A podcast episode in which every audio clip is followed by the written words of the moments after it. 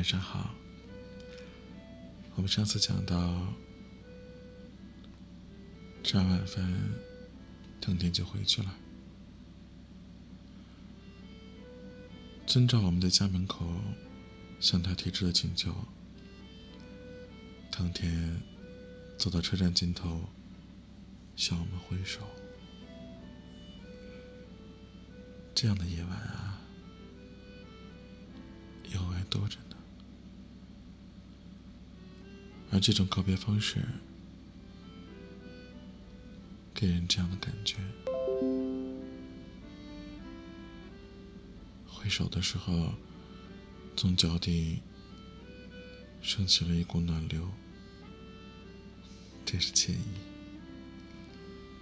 而不可思议的是，就连在旁边挥手的影子，都令我觉得可爱极了。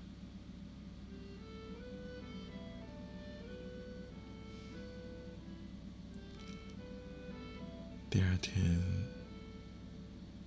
从灯点那儿回到家的时候，我看到玄关上飘着一只黄色的气球，上面画了一只兔子。这是哪儿来的？我拽着气球进了客厅，英子。戴着老花镜，在看杂志，好像拜坑半大对儿似的，眼镜都戴歪了。这个气球哪来的？啊，这个呀，超市开张，我去的时候，人家给的。总算开张了，这气球挺好玩的。我光着脚从银廊跑进了院子里，拽着气球想跑上一圈，结果不小心却被花盆绊倒了，哎呦的尖叫了一声，就顺势躺倒在杂草上。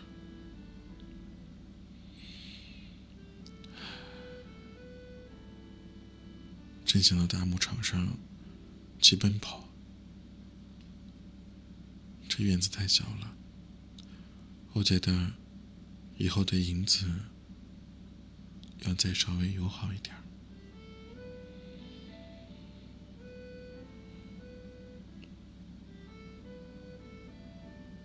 有什么要买的？我去吧。我躺着，大声对银子嚷道。而英子回答了一句什么？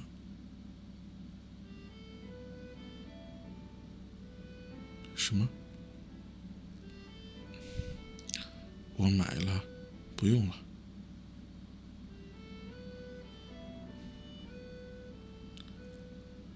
我做了一个脚力桥，两只手叉腰，站在檐廊上的英子，在我眼里倒了过来。衣服可要弄脏了，有没有忘买的？没有。哦，这人看来不吃我这套，也无所谓。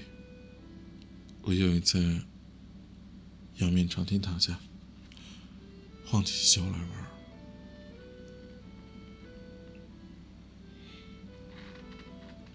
那地儿是埋猫的。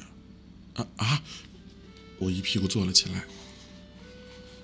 英子追着我躺的地方，画着圆。没办法，只好挪个地儿了。我又躺下了。阳光很刺眼，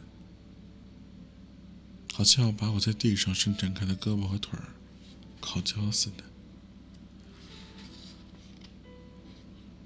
我松开了气球，黄色的气球升上了天空，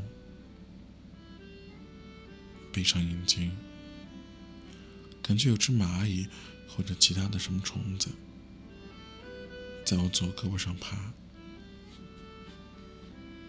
很痒痒，我也没挠。过孟孟兰盆节的时候，妈妈回来了。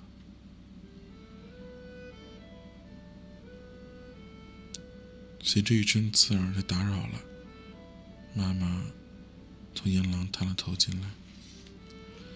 银子明明事先知道妈妈要来，却哎呀哎呀的装出很吃惊的样子。我只朝妈妈瞥了一眼，说了声“回来了”，而我和银子正在起居室里安静的吃着刨冰。妈妈突然说了声“不好意思”，就把皮箱。放在了院子里，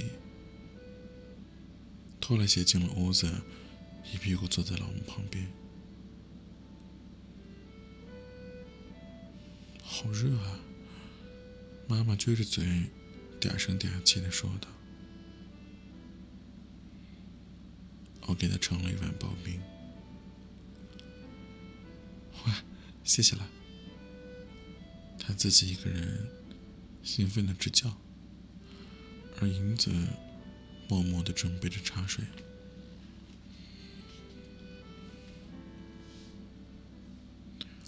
银子舅妈，这是要给您添麻烦了。哪儿啊？这时候可帮了我不少忙，每天都打扫浴室呢。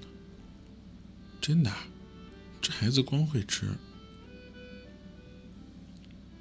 妈妈背着我给银子寄钱。银子让我跟妈妈说，不要寄了。我一直没跟她说。哼，既然给了，那就收下呗。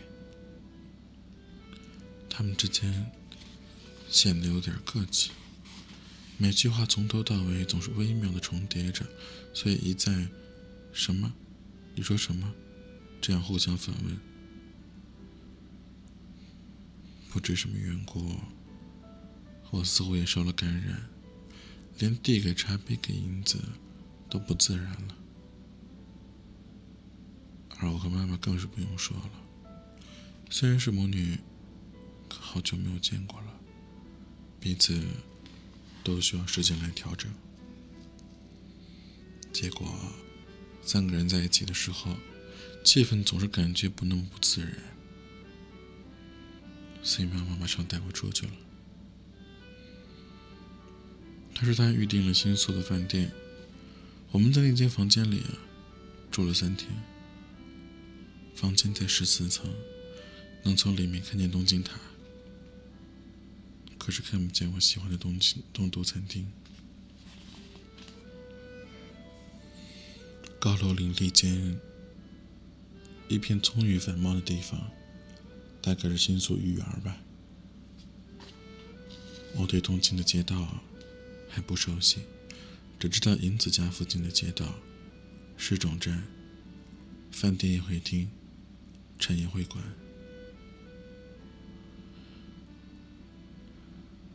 崭新的白床单一尘不染的洗手间，跟无菌室一样，舒适极了。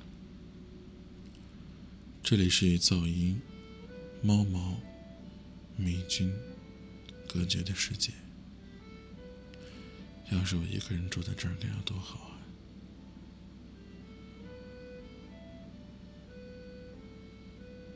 饭店的咖啡厅有糕点自助餐，摆满了奶酪蛋糕、巧克力脆皮草莓、奶油果冻、果仁曲奇，连冰淇淋都有好多品种。而优雅的服务生将容器里的食品摆放的好看极了。妈妈在糕点盘子边上一共放了八种冰淇淋，让我一个一个的吃，显得很高兴。她好像换了发型了。烫了个怪怪的竖式卷发大概是为了显得更年轻吧。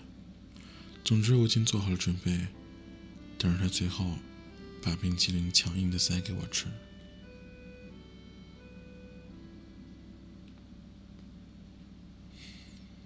妈妈一边吃一边说你现在可比以前显得懂事多了。”那口气好像就感慨好久没见过的远方亲戚一样。接下去啊，估计还得说着什么“你嘴角往上翘着点儿”，要不然越来越显得苦相，还没有朋友吧？等等这种废话连篇。我立刻就不再吭声了。随着年龄的增长，我好像越来越没有那种精神去反驳他了。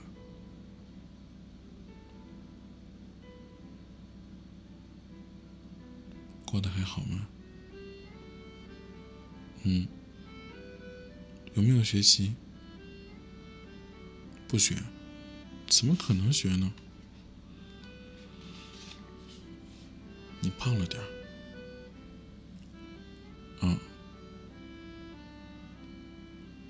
瘦了些，面相显得比以前更严厉了。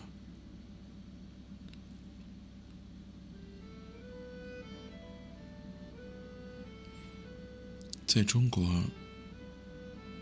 很愉快吗？还行，什么都感觉新鲜。你好，发音不对。妈妈说了一遍准确的“你好”给我听。周围都是女人，女人们一直说个不停。我真的想知道，他们怎么有那么多可以说的，而我们母女之间却没有笑得出来的故事和共同关心的话题。